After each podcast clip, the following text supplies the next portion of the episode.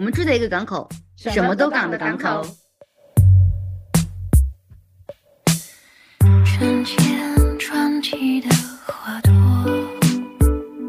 然后我们这一期节目呢，想，就是年末了嘛，然后想给大家带来一些节日的氛围。我们有一个新的节目，名字就叫《朋友之间的大吐槽》。好的，两位朋友没有跟上，我是今天的主播周周，我是可有可，我是兔子巴尼，你怎么抢我的话？啊，对不起，好默契。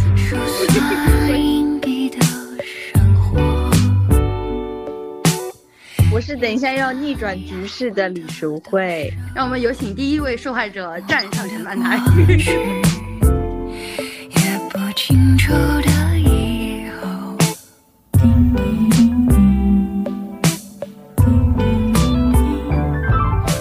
我们我们对于李淑慧的控诉罪行是，其实我也不太清楚他到底有一些，就是因为我跟他的相处，我们之前合租过一段时间，然后那段时间呢。让我有一个让我这个不太买衣服的人，其实我觉得我衣服买的也不算是太少的人，有一些很多的冲击感，就是他的衣服，夏天的衣服，单纯夏天衣服就可以一个衣柜完全塞不下的同时，他还要继续购买，然后他的化妆品也是，嗯，涂脸的吧，就面霜，咱们就是说有一二三四，可能就是有五个在那个地方，然后每天雨露均沾都用一个，但我都觉得它会过期，然后它粉底液也不只是一个，还有干皮用的、油皮用的、混合皮用的，牛啊！你不知道吗？我没没没怎么关注过，我只觉得它东西很多，因为他每天讲过，就他有一个口头禅，他最有名的就是“哎，你缺啥？去我那儿穿我衣服，是是是，穿我的衣服。”这个我有发现权，是是是，我化妆里一半的东西都是他送给我的。但是哎，这个我用的不好，给你吧，你拿走吧。哎，这东西你用着好看，更加适合你，给你了，送你了。哎，这这样说来，不是我们这些朋友捡到很多好处嘛？要吐槽人家很坏耶，但是他就是一整个没有节制，对购购物欲太强了，对，不能因为你送给我们太多，我们就不吐槽你，我们还是希望你就是你快说说你为什么要买那么多衣服啊？为什么你前段时间又买了这么多大衣？你每一年都买三四件大衣干什么？哎，我也觉得很奇怪哎，但是你就会觉得好像说就是。你真的会很容易陷入那种消费主义之中，你懂吗？然后我又是那种物欲很强的人，我看到别人有我就想有。我从一个小时候的事儿就可以发现这个毛病，就是我们小时候突然有一段时间很流行那个湿纸巾，就是它那个包装纸特别可爱。然后我就突然突然发现我们有一个女生有了，我说那我也要有。然后我外公就陪我问了我们学校旁边十几家文具店。一家一家去找，一定要找到那家一模一样的，我一定要跟人家有一样的。别人有的我必须要有，别人没有的我也要有。我觉得我想要吐槽李书慧这个点，也就是因为之前他我们他他来找我们玩，然后一起去香港嘛，他一个人去香港回来买了贼多东。那时候想说怎么了？就是咱们咱们咱们这个地方也能买的东西，偏要跑去香港买。我觉得你你真的是。牛是个牛人，然后回来了之后，从香港回来了之后，还要再继续买，还要在深圳买很多衣服。我心里想说，这些衣服是很有必要买吗？你已经有这么多衣服，而且特别有意思的是，他当时在香港的时候，还就是在那儿看了一件衣服，然后那衣服还特别贵。他当时还给我发个消息说：“这好看吗？”就发个照片，好看吗？然后什么什么啊，可是好贵啊什么的。下一秒。哎，买了，前一秒还在那里就是各种犹豫哦，好好看啊！可是它料子真的很好，所以它真的很贵。我有必要买这么贵的衣服吗？下一秒已经买了，已经买了，买了。我收到他的消息最多发给我的就是很多张图片，然后说帮我选一件。对，是的，就是消失很久，连着发了特别特别多的图片，说哪一件好。但其实我感觉每一件都没有太大差别。但是我我有时候就会硬，就是逼我，因为我人很好，所以我就会配合他。我就想说选选一个，然后他就会说，嗯，他们也这么觉得的。我就想说，又不是只是发给我一个人了，群发。但是他就旗袍这个夏天给我给你发了几张，这个旗袍发了多少批？我都感觉不是三四批有吗？反正有三批，我感觉买了吗？最后旗袍买了呀，你买了没？平常穿了没？穿了。上午穿一件，中午穿一件，晚上穿一件，就是就像你刚刚说，就是刚刚说的那个旗袍，就是我发现它入坑，它是一个圈一个圈入的，就是他，比如说他入了旗袍坑之后，他就是可以把旗袍坑这个东西给它挖烂，给他把所有知识点给他给他掏空，然后你 对，到时候他就会把所有衣服，比如说什么店，他是专门就是做定制的，什么店专门搞什么，然后这种料子是什么，这种形状是什么，他给你娓娓道来。我突然想到，我那个时候我我突然间也开始看那种韩国代购的直播，然后我就在那边分享给。李书慧，我就说，李书慧，快快快快快，这个直播的衣服好便宜啊！他说，哎，就是香香嘛，就是有一个某某，就是说我知道他，就是一种非常熟的老熟人的感觉。就明明我自己以为我自己挖到了一个宝藏，然后想安利给大家伙儿，他一个娓老熟人娓娓道来，他把那个那个主播的所有的事情都跟我讲了呀，他的包括他的瓜，他都跟我说清楚了。这个疯女人，她就是疯女人，她真的是疯女人。你自己说，你自己说说，你自己说的说的。你是不是有点？还好吧，还有很多。我有在上周才买的衣服呀。你有在卖？你在卖？你是中间商吗？你你在那里？你在那里？你是代购？人家赚差价，你在那里付差价。你是一个买手店，买手店说亏本卖。哎，我我这我这边加了有三个代购，全是李叔会推给我的。咱们就说啪扒一下，说会那个那个 好友圈里面有多少个代购？我跟你说，我为什么有一段时间不看朋友圈？就是我能在我的朋友圈买的所有淘宝买不到的东西，就打开我的朋友圈跟淘宝一样。好疯！主要是他买了之后你用不完，你真的用不完吗？啊，我丢了好多护肤品。你空过瓶吗？你空过瓶吗？我记得一个一个灵魂之问：你空过瓶吗？空过，他确实空过。他用不完东西给我用，我给他用过。我给你用空过，我们给你用吗？有吗？我们是你说的乞丐。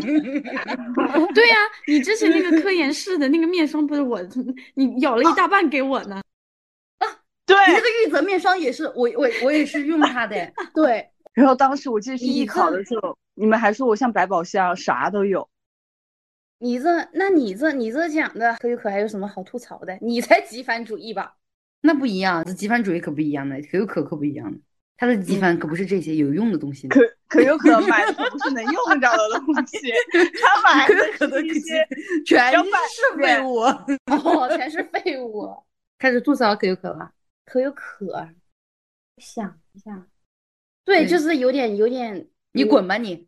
我觉得兔子帮你也不能不配吐槽可有可，为对为什么？因为你也很爱那种无用的东西啊。对，我就是说可有可的东西我都很喜欢呢，你都很想要，你你 去死吧你！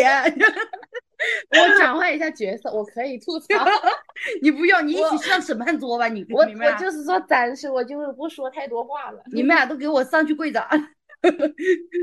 但是我。对可可他的一个印象就是，上次我记得是去年还是前去年的时候过年，然后我们一起逛街，去了一个嗯专门卖手办的地方，然后他就特别喜欢抽了一个盲盒，然后那个盲盒特别特别可爱，他就说啊好喜欢好可爱，我心想说哦确实是我也我那个时候心想说盲盒这种东西虽然华而不实吧，也就是一个消费陷阱吧，但是他看在他这么喜欢的份上，应该就是特别爱吧。后来我再去他家的时候，我在他家找遍没找到那个盲盒的地方，我说哎呀。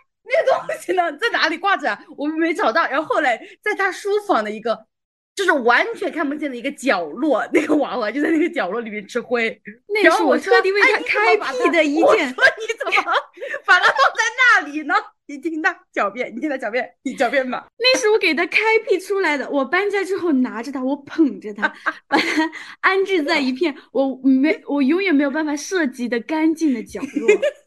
是供在那里的，吃灰就吃灰，干净吗？杂乱无章，他的甚至你都看不见的，你平时都看不见的。不呀，我平时呃，他其实就放在我的我的，我跟大家形容一下他在哪里，他就在我的那个桌子，我平时办公的桌子前面，他会有一个小书架，我就放在书架那里和我视线平齐的那一格的角落里面。我平时看了每每我都能够看到他，看到他的时候，就可以想到那段快乐的时光和我初次与他见面的时候的那个惊艳的心情。他去海底捞那个小那个什么海底捞的那种什么玩玩具具一箩筐，我都不知道他买回去干啥。然后有时候也是家里到处乱扔，这种呃收拾猫咪的那个架子那儿那有一个吧，然后餐桌上有一个吧，那个电视机周围有一个吧，就是到处就是随处可见，东西可多了。我可爱去他家了，啥都有玩的。你自己觉得自己这句话没有问题吗？我都没吐槽你呢，你你还没开始呢。你们俩反正小巫见大巫，大哥不说二哥。但是啊他还有一个很牛的点，这一点是嗯、呃那个兔子帮你是没有的，就是他特别不喜欢整理东西。我那个也是在他家寄住的那段时间，就给他照顾猫猫。后来他回来了嘛，他出差回来，然后他那个出差的那个行李箱摆在那个地上，就是这么打开的状态，一直持续了。我不知道持续了多少天，反正我在那个地方待了两天，一直就是在地上开着的。然后我说：“哎，你不把东西拿出来规制一下吗？”他说：“没啥好规制的呀，这东西都在这个地方，就是一目了然，就是清清楚楚啊，没有任何规制的余地。”他就是，然后他还把那个行李箱摆在他的床的那个走道的中间，就是你走过去，你一定要跨过那个行李箱，你才可以去厕所。他就每天这么不厌其烦的就这么跨过去，他也不说把它收一下，也不挪任何地方，他就这么跨，每天跨，每天跨，每天跨，牛。而且我觉得可有可还有，他很喜欢买袜子。对袜子，对袜子，你自己承认你是不是爱买袜子？对，是的，这个我承认，因为因为我不爱洗袜子。对，对，我就是要说这个点。我每次最我最那个的是有一次震撼我的是，你有一次拿了一包袜子给我看，就是这样抓出来，因为我习惯是洗完袜子就把它团成团，然后一个袜子一团这样好找。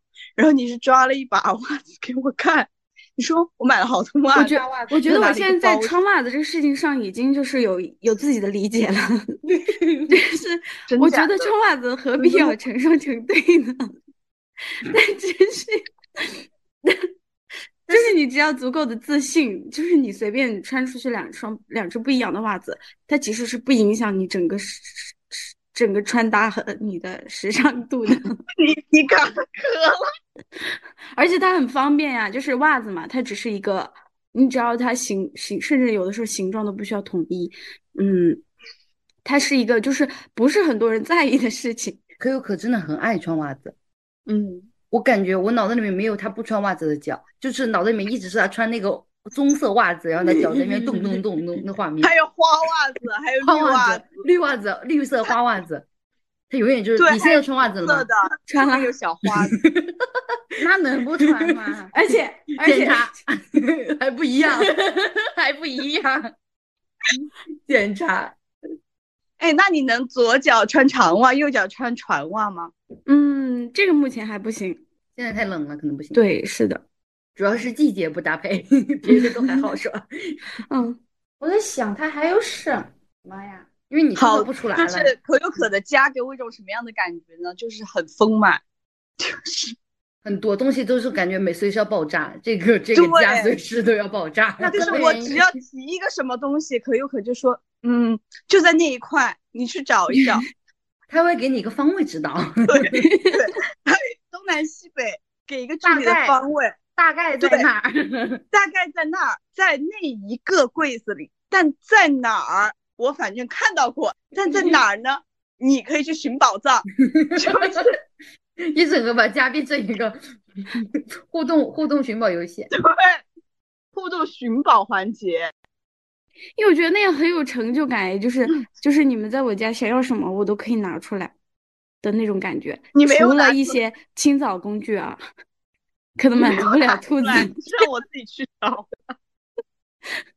你没有自己拿出来呀挺好。的。当一只小猫咪就很喜欢在可有可家里对啊，寻宝藏。因为因为赵他他养的一只猫叫赵赵，我那时候都说赵赵在他家都不用担心他把桌子上的东西弄掉在地上，因为他弄掉他自己也不知道，那都是猫弄掉的。哎，但是我有就是觉得他这样子有一个让我很满足的地方，就是我去可有可家没有负担感。对，我在他家也可以理所当然的变成懒鬼，就我不用怕把用完东西，弄脏了。对，也不用担心说我东西没用，不是用完我不放回原位，因为它没了原位，它就是随手随手放一下，对这我每次拿了东西，我说放哪里，他说嗯你随便放好了，然后我也觉得很开心，我没有负担感。什么意思？在点我？来我们家，我们家就是洗澡之前就是一个洗澡须知，洗前须知。每次我去去你们家洗澡，兔子还要凑到耳边过来说：“你上完厕所的时候一定要拿那个莲蓬把那个周围冲一圈哦，不冲的话，钟钟会生气的。我要吐槽一下兔子帮你，我来的第一天，就是欢迎我的话还没说完，他来给我通知他们家的所有一项一项的规定，像列了一个条目一样。他说你洗澡澡有一个注意事项，上厕所有一个注意事项。然后他说还有什么来着？我说还有什么？然后就说了一圈之后，他说嗯，就只有这么多，其实也没有很多啦，也就没有喽。就是其实也没有真很多人就没有了。我洗澡跟触发一个连招一样，我洗完澡了之后，下一步干嘛？他告诉我洗完澡之后，第一步干嘛，第二步干嘛，第三步干嘛，然后你才能出来可。以先不穿，先把水扫一下。打出被动，一定要扫我就水像来了一套连招，对我。笑得我脸你脸可以，大家在吐槽你，你快点申诉一下，你讲一下你的洗澡步骤，这也不是很过分吧？对呀、这也不是很过分呢。洗前没有什么，没有什么步骤，就是你洗完澡了之后嘛，就是你得先把那个那个下水道的盖子打开，然后把水给扫进去，扫完了之后放消毒片进去，然后再把盖子盖上，然后你就可以穿衣服了。这有什么好麻烦的？这 非常的 easy。就是我的穿衣动作是在完成他的一系列连锁反应之后，我做这些都是裸着的。对对，不能够我的就是个人安危是在我们的家庭卫生 之后的。对我们家庭卫生是最重要的。而且之前就是我回来了，如果我没有洗澡的话，我得坐在地上，不能上床。坐在地上，地上很干净啊。我的意思就是地上可坐，地上可干净啊。我们俩家地上可对呀、干净啊。是啊，又又不像可有可家，你坐地上那那拉踩，那有一个拉踩。大家好，我现在我的地板可是可以反光的哦，我直接可以照出我人脸的哦。是有反光还是多干净？不要这样给大家带来我很邋遢的这种印象，我只是乱而已。你在乌龙茶里面养细菌的时候有想过？那它它不是乱呢，它不是邋遢呀，它只是那个瓶子放在那儿而已，它没有说没有说我把那个细菌养在地板上，你在洗衣机下面养没养？它在那个瓶子的密闭空间里面自己 发酵，洗衣机那个空间和我的生活区隔的。他在洗衣机下面养没养？在地面上自己自己在那铲说：“哎，你看我在洗衣机下面铲了些啥？”他自己 我说，我去他家的时候，他给我看他在洗衣机下面铲出一大坨那种什么菌之类的东西，就是我就觉得很神奇啊！我以为自己又苔藓什么东西出来。苔藓类的东西。可有可太适合去当那个什么生物学家、研究研发员，很很有耐心。有的人一辈子都养不出来呢。那是那确实，我笑肚子痛。我觉得好好好神奇。但是不过我我觉得根据他们的那种有用和无用程度，起码可有可乐东西它有一点点的美观性的作用。嗯，你嗯，啊，那是因为你起到一些造型上的作用。那是因为兔子帮你他囤的东西没有任何的美观性，没有任何任何一喵喵的实用价值，一点都没有。扔在哪有扔在啊路上，那个老奶奶都会说什么烂东西啊，我都不收过来的那种程度。是你都囤了些什么，兔子？纸袋子，兔 此处应该有纸袋子，有我们我记起来，我我刚刚去兔子帮你他们家玩的时候，兔子我一进门，他第一个动作是拍了拍他的门，说：“看这一面我糊的 纸袋子墙。他那个纸袋子墙是英文。我说你不把这个纸袋子给我找到一个用的地方，我马上丢出去。然后他就在家里着急啊，上火啊，又不知道怎么搞，他又不想丢。然后就最后我们就折中，就说可以把他纸袋子给他剪下来，贴在这个门多好看呀！每一个纸袋子上面都有很多就是那些设计啊，那些画呀，都很好看呢。对，然后现在呢，现在已经不囤纸袋子了，他现在囤那个，你不是点点了奶茶或者咖啡，然后有那个杯套，你知道吧？开始囤杯套，更加更加没用的东西因为因为我发现这个东西也挺有用的，就是 你我就是我每一次看书的时候都没有书签，然后随手就拿出一个那个咖啡卡套，直接放进书里面了，而且很明显随它就是个手吗书签。你上次看书是什么时候？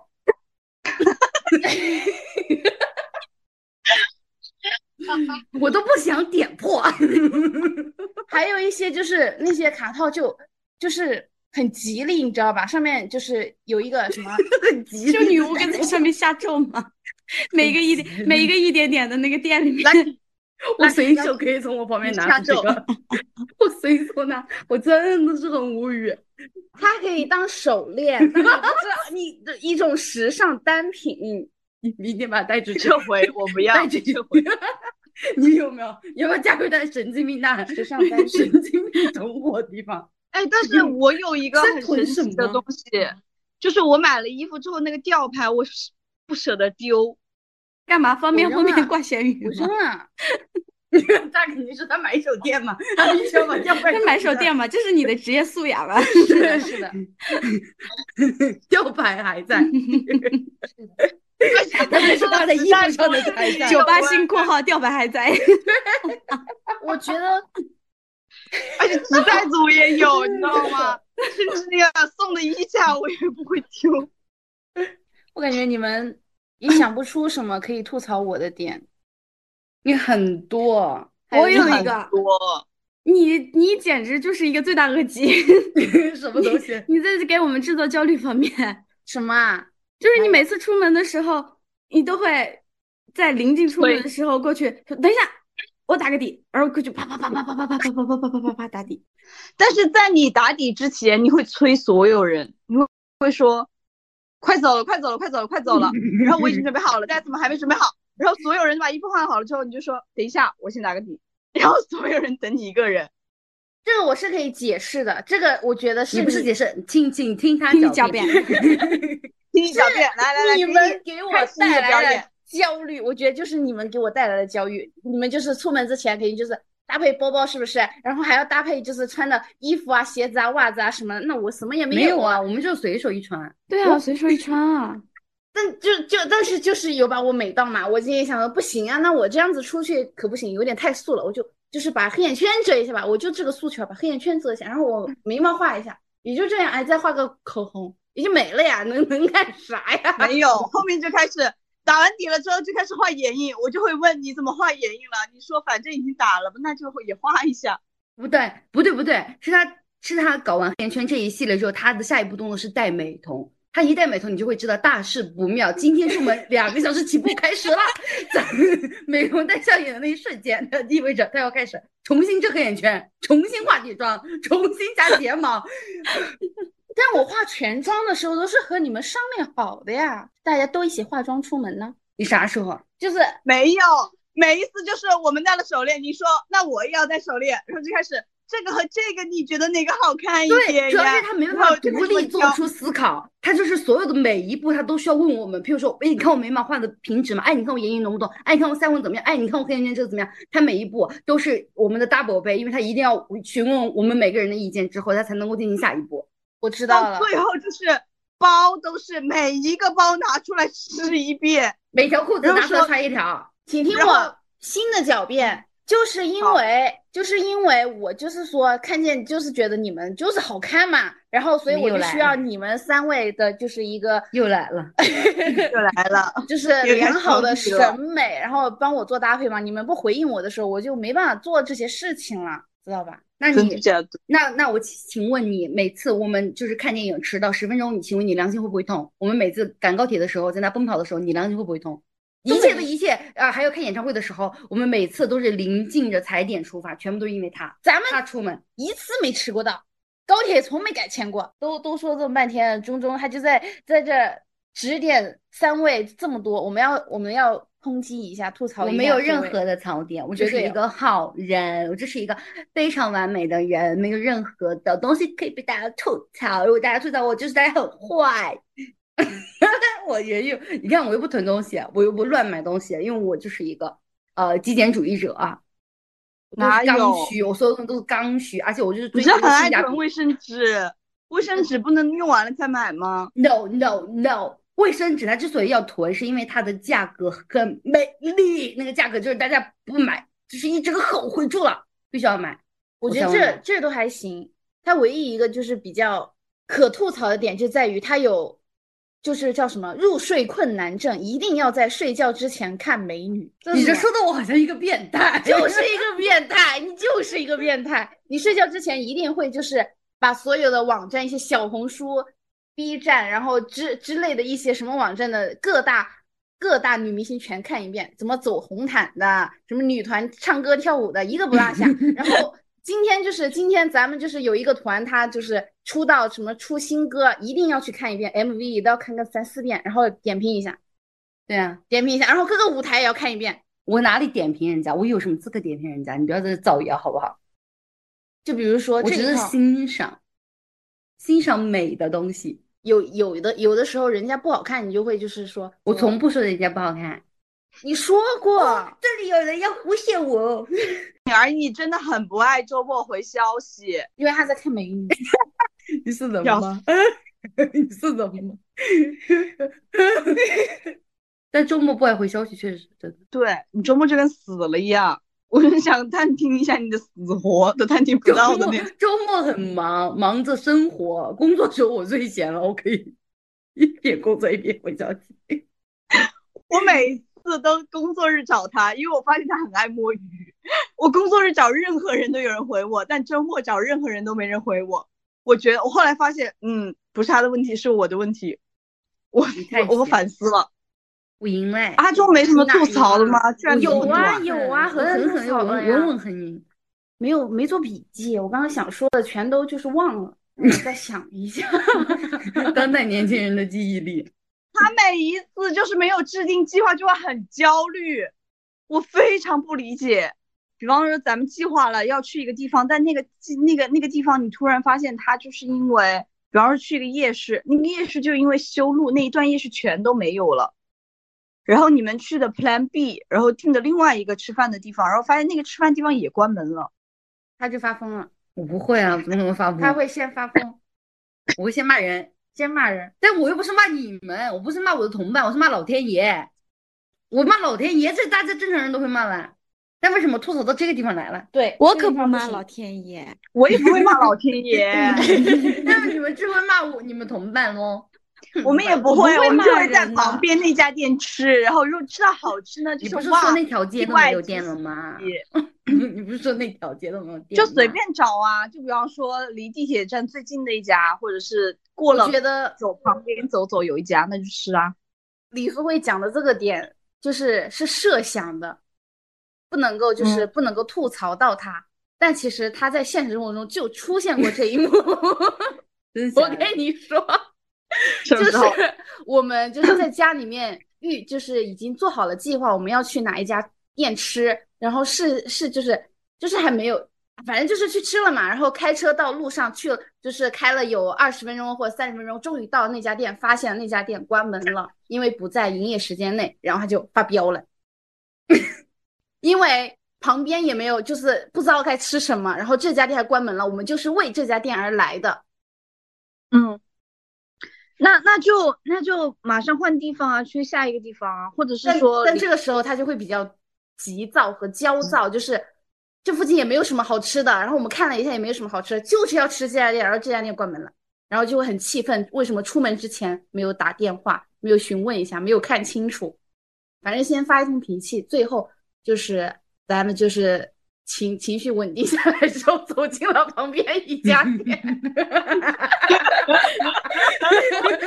就是我们可能会省略中间这个步骤，就是不不发脾气，咱们就直接去了旁边这家店。你不知道我有多焦躁了。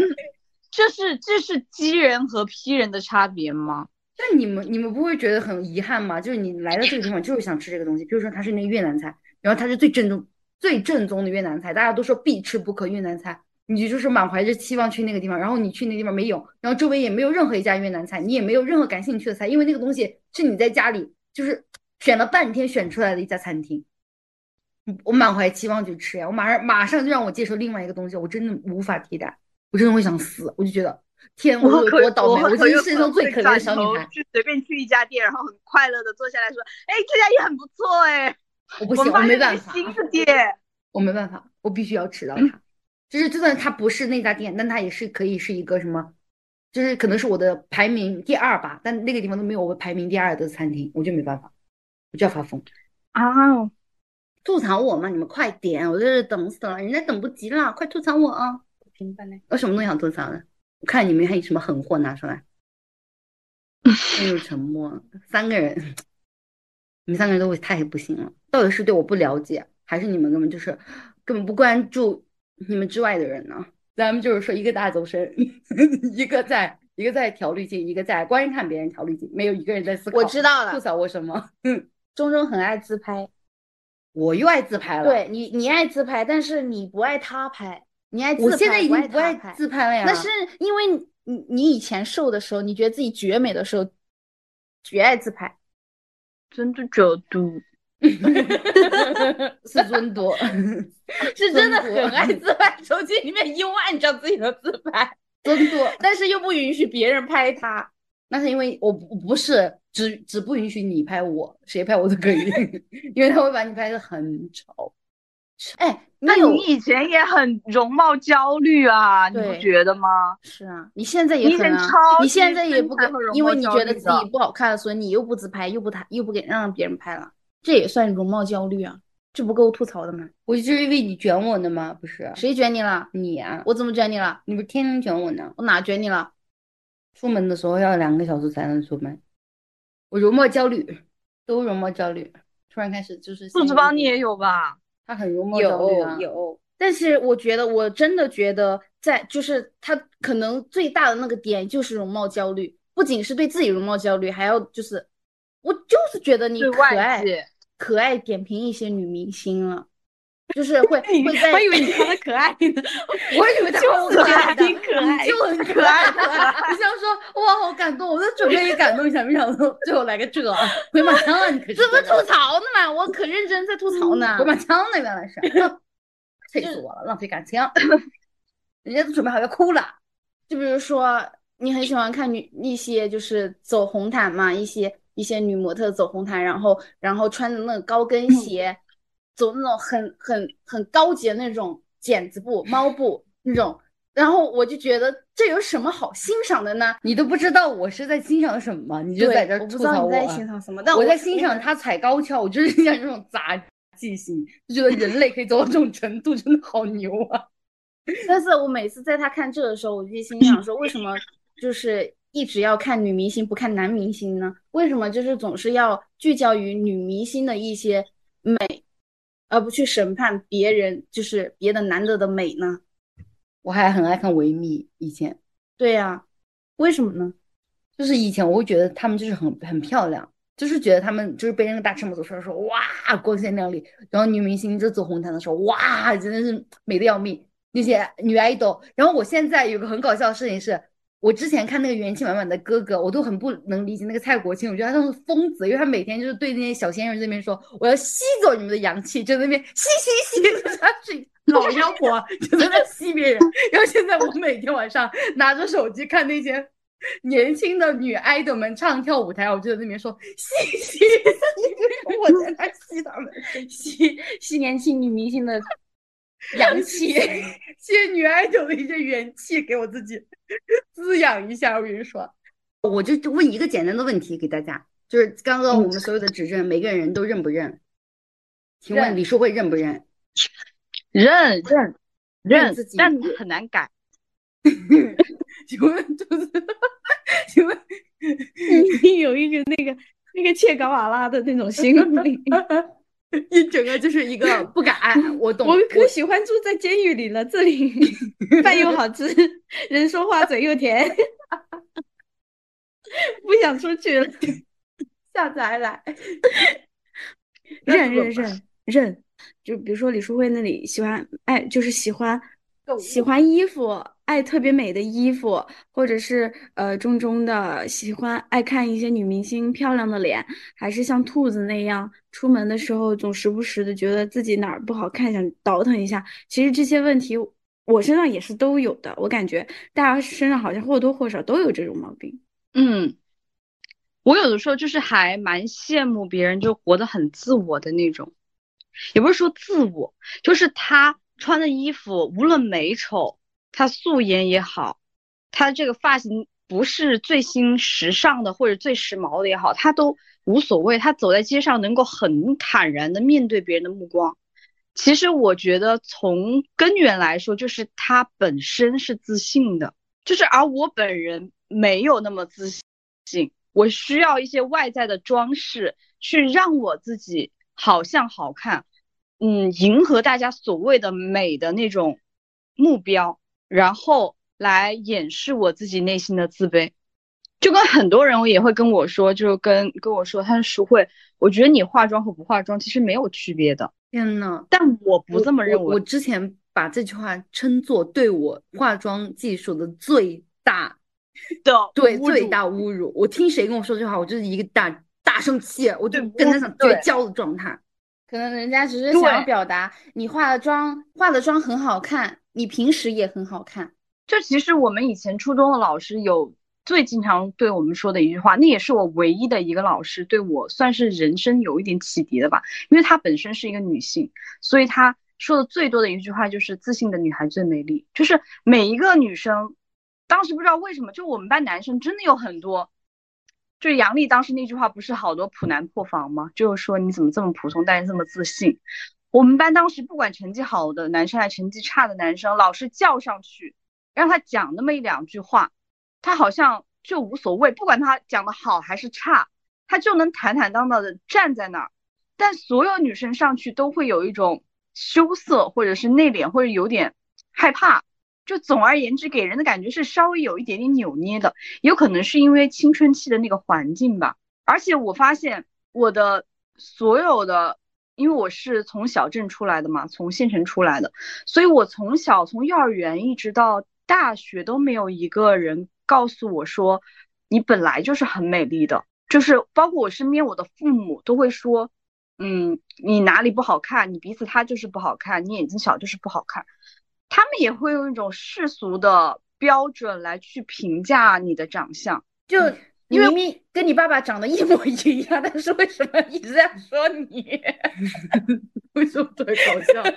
对，这也是干嘛讲笑话？啊哎，但这也是很神奇的一个部分，就跟你刚刚说的，我和我爸爸长得一模一样，我和我弟弟也长得基本上一模一样，从来没有一个人会拿对我一个对女性的。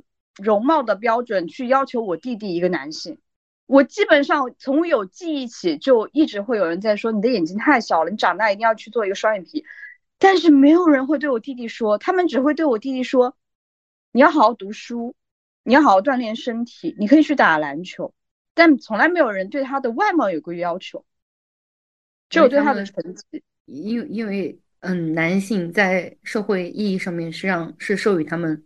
就为自己抢夺更多有利的资源的，就是一种能力的一个什么东西，就是要鞭策他们的能力，就是让他们之后能够获得更更好的资源。而女性是变成一个附属物，你只需要漂亮就可以了。就是我们的加一加一都是加的这些美貌啊什么之类的字，但他们都是什么武力、智力这种可以生存下来的硬通货。包括我说一个非常我没有跟你们说的事情。我们单位的一个哥，就是算比我先进来的，他们就经常会说：“你为什么不穿裙子呀？”他说：“你为什么不能学学别的女孩子，上身穿厚一点，然后下身把你的腿都露出来呢？”不是，这是什么性骚扰？哎，对啊，这算，其实我都觉得已经算性骚扰了。但是，我是觉得这是性骚扰嘛。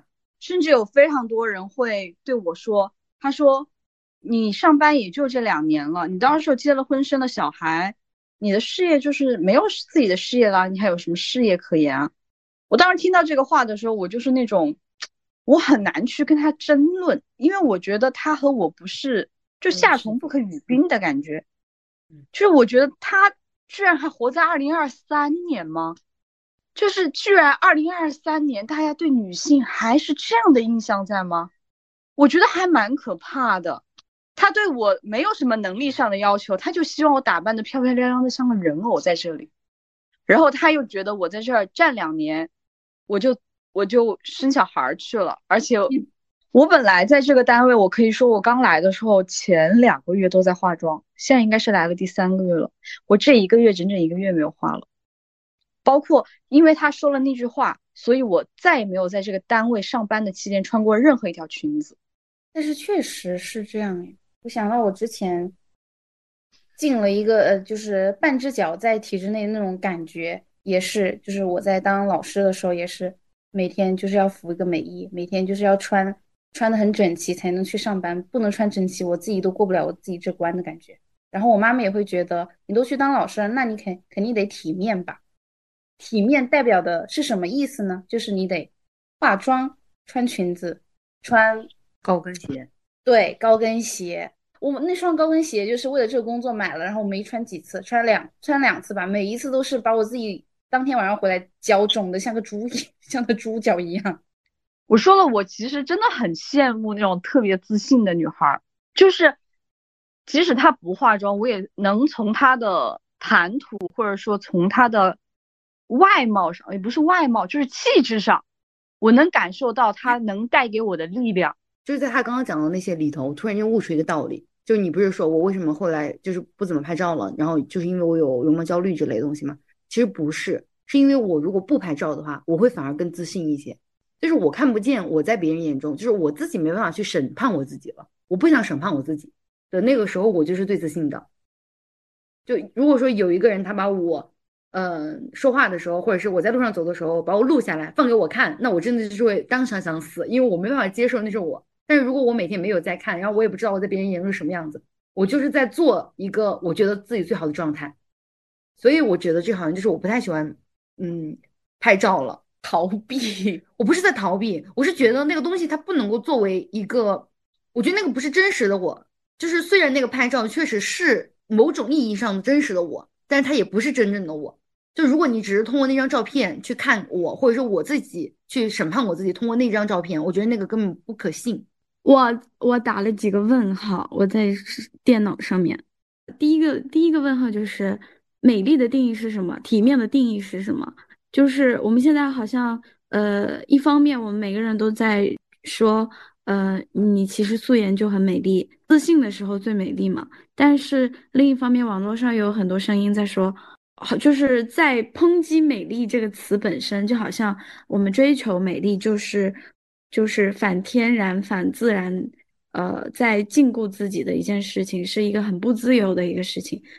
就是其实我是站那个嗯，“美丽”这个词就是不好的词的这边的，因为我觉得，嗯，你首先你说自信就是美丽，然后什么什么都是美丽，但到最后的要求都是你要做到这些，你最后达到的结果你就是美丽。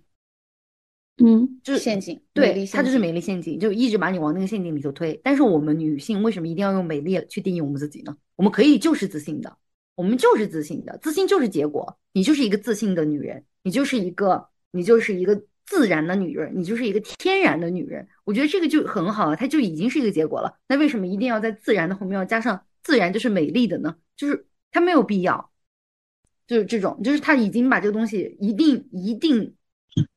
搞成那种惯性思维了，就是女人对应的，就最终的指向都是美丽。但其实我们可以有无数个分支，嗯。但是我呃和中中有一个不一样的，就是可能逻辑是反过来的一个想法，因为我觉得“美丽”这个词本身，它是一个让人听起来在情绪上、情感上是一个很上升的，是一个很美好的词汇。但是重点在于我们定义的“美丽”这个词。定义的美丽是什么？就是现在我们很多时候通过无论是历史上一大堆影视资料啊，或者是一些笔上写的文里看的那些东西，大家去把美丽就是定义成我们现在所经历的这种，呃，无论是要买很多漂亮衣服啊，还是说出门前要打个底啊，呃，或者是呃去上班要穿裙子啊这种条条框框的规定。但是，嗯，但是如果说有可能以后“美丽”这个词，它会变成是这个东西是由我们自己定义的，它会变成我只要我自己觉得舒服的东西，这个状态它就是美丽的话，我觉得“美丽”这个词它本身是没有没有错的。我觉得它只是一个待发展的、待待成长的一个词语吧。懂你意思，但是我的观点还是保持着，如果说到时候会有一些什么，嗯，它可以成长之类的，但我就觉得它可以，嗯，就是这个美丽这个词可以被抛弃掉，我们可以用别的词来代替它，就不一不一定一定要是美丽这个词，因为这个词，我想一定它不会是女性去创造的，就它最初一定不是不会是一个女性去创造出这个词来约束我们自己的，比如说贞洁。这这些东西就是以前他们也会觉得这个东西是非常正面的，但是它既然现在带来那些负面的色彩了，我就不会想说继续要去用这个词了。我可就是可能出现一个新的词去把它代替掉。它它当然是没错的，词当然是没错，但是制造他出来的那个人他的思想有没有问题，那我们就不知道。就像美丽，也很少的用在男性这个角色上，更多的是用在女性这个角色上。当然，也可能就是我们可能会说，呃，某一个风景很美丽什么的，但是也更多的是性别的上面对，在性女性比较多。在性别上的话，还是女性会多一点。所以我我其实也站的是美丽是陷阱，美丽是不好的词这一边的。甚甚至比如说跟他蛮像的，美丽蛮像的有一个词叫漂亮，但你相当于你用漂亮去形容一个男孩子，那个男孩子会觉得说你在侮辱我，嗯，他们会觉得你，他们会觉得这个词是在侮辱他们。对还有还有一个原因，我发现就是你对，就是刚刚阿忠说的，就是你对一个女性她的最高的称赞就是美丽，这样是不应该的。我们对于一个人，或者说对一个女性的最高的称赞，应该是她聪明、勇敢、有智慧、敢担当。而发现你在称赞一个男性的时候才用到这些词，而对于一个女性的称赞，往往只有她美丽。她漂亮不了，对吗？总是体面，就即使在称赞她能力强的同时，另外一方面就会觉得说，那她一定没有人会，就没有男人会喜欢他。就跟嗯，我隐隐的发现这个现象是什么呢？就是所有人都认为我谈恋爱了，或者说我有谈过恋爱，然后我反问他为什么，不管是男性还是女性，我都有说。那你为什么觉得我谈恋爱呢？他们给出的回答是，因为你长得还挺好看的，又会打扮，一定有男生喜欢你，所以等于你肯定谈过恋爱。你可以发现许多的逻辑漏漏洞出现在了这个句式里，就是大家会觉得一个女生她谈恋爱的最高的资本就是她的美丽，所以你只要拥有了美丽这个东西，你肯定是在。嗯，求偶呃什么市市场这个市场里面 最近的热词，这个 求偶市场里面是很流通的，很畅销的，就是想不把自己比喻成一个商品的话，嗯，甚至我觉得他就是把我比喻成了一个商品，他因为我说你谈过恋爱是对你的一种褒奖，对他觉得这是对你的最高的夸奖，我都我都觉得很疑惑，就是。包括现在还会有一种老一辈的人跟我说：“你现在就是到了适婚年龄，你就要快一点谈恋爱、结婚，然后生小孩。”他说：“不然的话，你就找不到合适的了。”他说的我真的像一个商品，就是我的年龄和美貌就是我的优势。如果我过了二十八岁，我就跟一个过期了的蛋糕一样，我丢在路上没人要，人人都要踩一脚。你应该说李淑慧，从现在开始，你买衣服的时间是不是要拿去看书了？是不是要拿去学习了？啊，对，你拿去学习清华北大了，有你一条龙。所以，我就是我们都要改呀，每个人都要改呀。其实我觉得只有可有可那个点也还好，我们三个其他都要改，就是买一些没有用的。他他他的点本来是最抨击的点，突然变成可有可无了，就很容易啊。他就每天就是在消费主义陷阱里头啊。他不仅他就买那些无用的那些小玩意儿啊，可是他开心了呀。对呀，我跟我跟李淑慧的点其实是差不多的，就是你们吐槽的点，就是一整个他是爱买衣服，我是很难出门，也都是比较在乎外在的形象嘛。然后中中的话喜欢看女明星，我觉得这也是在粉饰一种女性的一种叫什么来着？是剥削他们，其实对，也是在剥削他们。其实我其实我们本质上是是一种社会对女性的奴化或者说是驯化的过程中自己的一些反思。我觉得我们意识到了，总比没有意识要好。一句话，就是我突然间又想到一句话，就有一个人他说，他说成为一个女性主义者之后，我是如何接受了自己厌女的这个事情。就是你成为一个女性主义者，发现自己原来是最厌女的那个人。我现在就有一点点对，慢慢的变成这样子的感觉。嗯，就是你平时自己在日常生活中的时候，你其实也会呃时不时的冒出一些就是厌女的思想，就是那么那个思想就啪一下那么闪过去。比如说我看到一个女生，我我的我的脑子里啪就闪过去说啊，她今天穿的这么露，想要干嘛？我就就会啪一下就思想思考到这么一条东西，但有的时候这个东西它就是控控很难控制，控制不住，因为它已经成为你以前就是培养出来的一种思维模式了。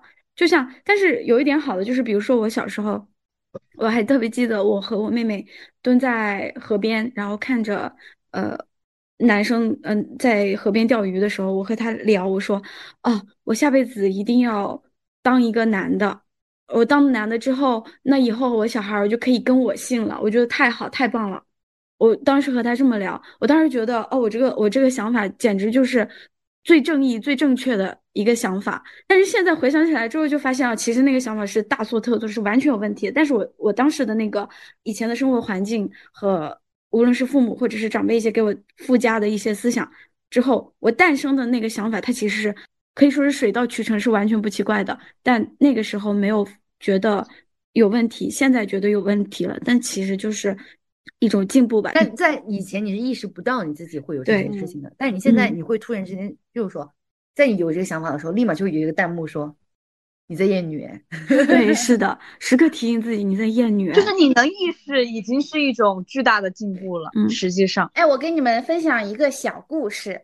就是刚刚可有可在他讲他小的时候的故事的时候，我就突然想到，我小的时候有很有很骄傲和很开心的一个点，就在于我小的时候很小，就是还没有上幼儿园的时候，很喜欢玩男孩子的那种枪，那种有子弹那种枪。然后我那种老家那边也有一个跟我就是比我还大一岁那个男孩子，也会跟我一起玩。然后我每次把他打的，就是浑身遍体鳞伤。然后回家了之后。就是因为我们在玩枪嘛，所以难免他会受伤，但我一点伤都没有。然后回家了之后，我妈妈就是他的妈妈就会说，他说你一个男孩子怎么连一个女孩子都打不过啊？然后，然后我就说，那他确实打不过我，因为他确实就是比我弱小。然后我就觉得，我就觉得那个时候我就很骄傲。然后我觉得我们现在也要，我觉得我们现在也要像也要拿起枪，对，拿起 枪，拿起枪的勇气，就是狙，谁都打不过我们，我们就是很强壮。但我一直都觉得我们很强啊，对，就是很强，我们就是很强，我们就是很强。对，哎，你们有没有在小时候感觉就是有一种夸奖，就是夸奖你是一个文静，然后就是内敛的女孩，就是是一个夸奖啊，就是一个褒义词。首先，我从来没被夸过这种词，所以我咱也就是说不知道。而且我现在就是因为我从小被夸的最多的就是听话和文静，所以我感觉这两个词到长大了之后变成了我身上的一种压迫和束缚。嗯，就是好像我只有成为一个听话又文静又乖巧的，对三个词：乖巧、文静、听话的小女孩，才有人喜欢我。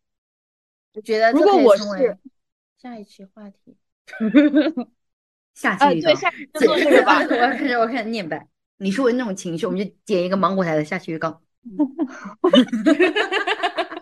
到底是道德的沦丧？那等我来骂两句脏话，补充进去。